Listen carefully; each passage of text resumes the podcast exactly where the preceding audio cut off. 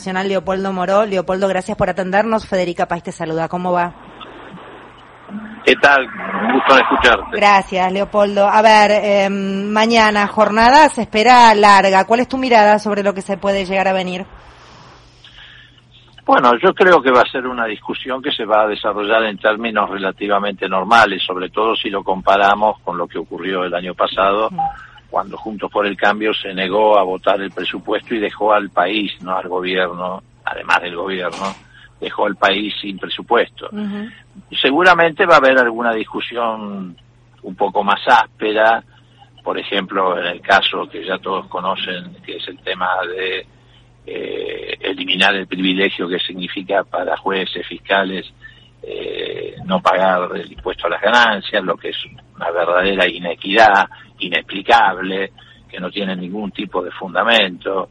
Eh, la justicia le quiere dar fundamentos este, artificiales cuando habla de la intangibilidad de los salarios de los jueces y fiscales, eso no está eh, contemplado en esto. El artículo 16 de la Constitución habla de la igualdad y de la igualdad como base para los impuestos. La intangibilidad del salario es otra cosa.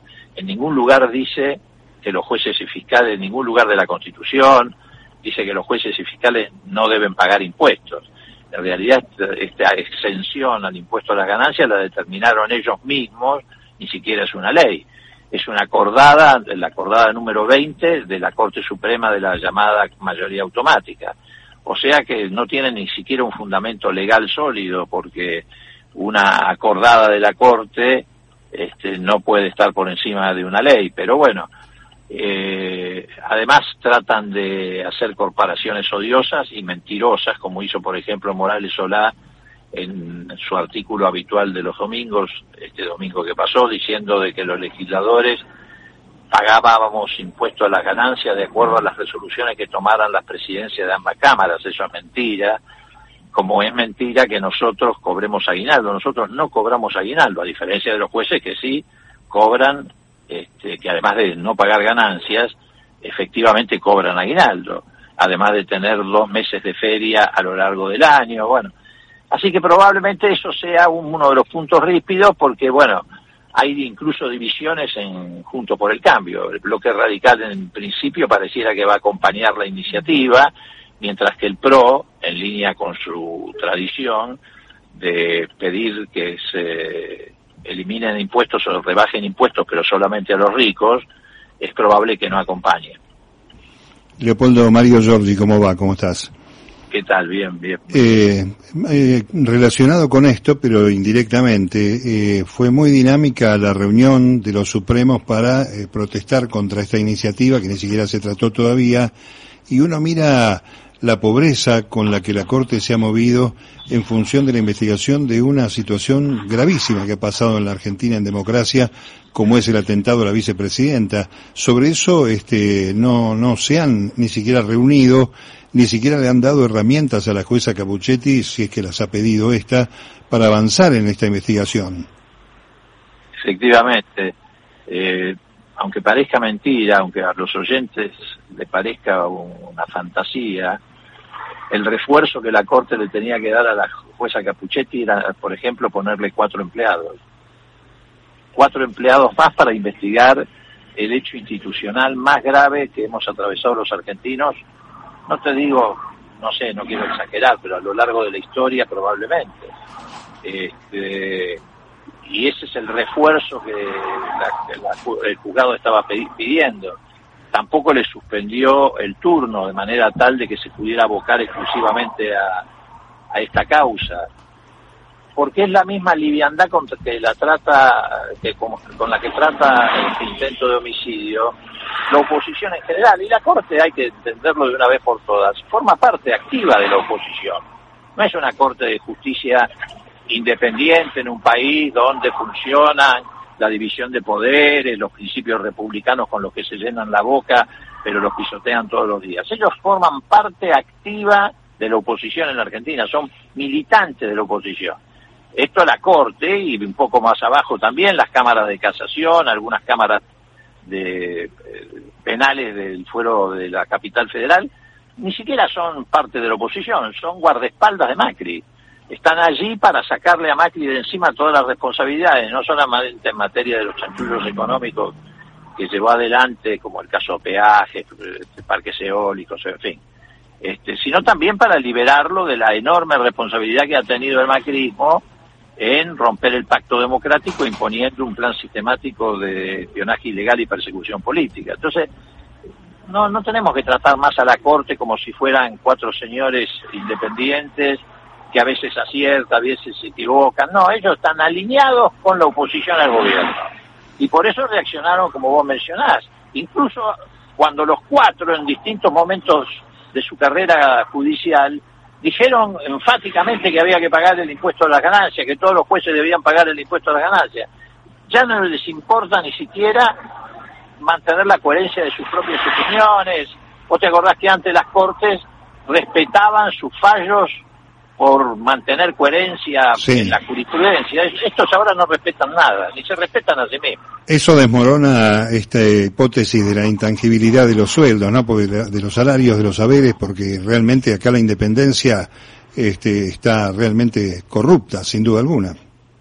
Sin duda, y además es un argumento que yo les aconsejaría que no sigan usando.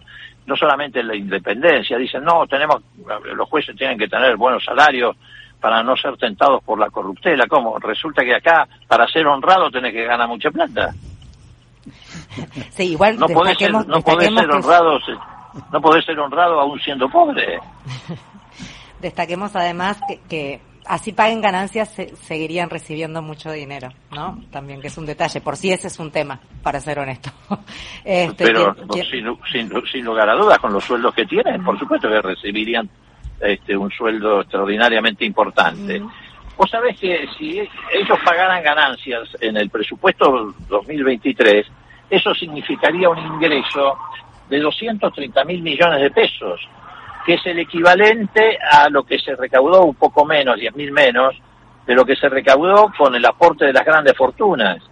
Y además tiene un destino específico en el artículo que se ha incluido en el presupuesto. No es que son 230 mil millones de pesos que van a ir a renta general y nadie sabe para qué se van a gastar. No, el 70% iría al sistema de educación y el 30% iría a resolver los problemas que hay con el narcotráfico, sobre todo en la región de Rosario, a reforzar la seguridad en esa región. No, no. Pero bueno, eh, sin duda, sin duda que es además un ingreso muy importante. Mencionaste educación, Leopoldo, y es uno de los eh, números que está haciendo ruido en cuanto a lo que se va a debatir mañana, porque hay mucho enojo por parte de varios de los sindicatos hasta fines al gobierno, te diría, en cuanto a lo que trascendió como una baja en el, en el presupuesto, un ajuste para educación. Eh, ¿Cuál es tu mirada y si esto es correcto y si lo van a revisar? Seguramente se va a revisar. Ahora, también es cierto que el mismo enojo, que además es legítimo, y yo acompaño, tiene que estar acompañado de una fuerte campaña de esclarecimiento respecto a que los gastos, que en el caso de educación yo nunca lo he considerado un gasto, sino una inversión, pero supongamos en este caso, hablemos de gasto para hacerlo más simple, eh, tienen que estar acompañados de recursos. Y precisamente uno de los recursos que tenemos para que no se produzcan recortes de esta naturaleza y mantener el equilibrio fiscal son los ingresos siempre se pone el ojo, la derecha pone el ojo, los sectores liberales, en los gastos. No, también hay que ponerlo en los ingresos.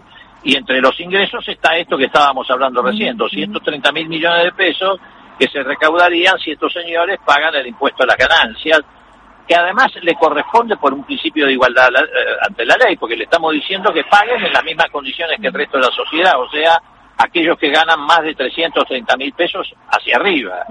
Y hay además otros elementos que también hay que poner en juego de los privilegios que andan dando de vuelta dentro del sistema tributario argentino. Por ejemplo, vos debés saber que las transacciones en materia de alquileres de propiedades rurales tampoco pagan este, IVA, como no lo paga la circulación de diarios y revistas. Uno puede justificarlo en el caso de diarios del interior, diarios chicos, diarios que se, se sostienen con el precio de tapa, Ahora, ¿por qué razón Nación y, Clarín no pagan IVA? Está, claro que, hay mucho por revisar, indudablemente. Eh, yo, por lo pronto, desde lo personal, y entiendo que la mirada quizás aquí de la mesa sea la misma, si hay que ajustar, que no sea en educación, que no sea en salud, digo, ¿no? Hay, hay ciertas, ciertos puntos que son sagrados, entiendo yo, en lo que es el presupuesto a la hora de evaluar lo que va a ser el año que viene.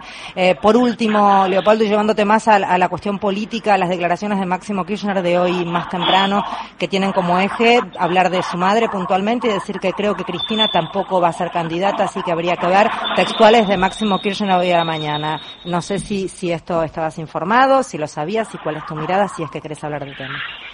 No, a ver, leí títulos, te digo con toda franqueza, todavía no he podido leer el reportaje completo máximo. Bueno, a ver, es una creencia de máximo, por supuesto que tiene significado porque además de ser un dirigente político muy importante, es el hijo de la, de la vicepresidenta, pero bueno, él dijo creo, vamos a ver. Este, es una creencia que puede tener fundamentos obviamente mucho más importantes y significativos de los que pueden tener otras opiniones, incluyéndome la mía, o incluyendo la mía, perdón, pero pero dijo también algo muy importante. Él dijo que eh, en el 2019 él creía, y me sumo a, a esa creencia que la candidata tenía que haber sido Cristina y que lamentablemente no lo fue. Bueno, yo también lamento que no haya sido Cristina la candidata y además se lo dije expresamente cuando ella anunció la fórmula que anunció. Eh, no es que lo estoy diciendo ahora con el diario del lunes. Pero bueno, ya son cuestiones del pasado. Lo concreto es que lo que hay que tener en claro es que cualquiera sea el candidato al frente de todos tiene que tener mucha homogeneidad, mucha fortaleza porque estamos enfrentando un momento muy difícil. El macrismo pretende volver mucho peor de lo que fue, pero mucho peor de lo que fue.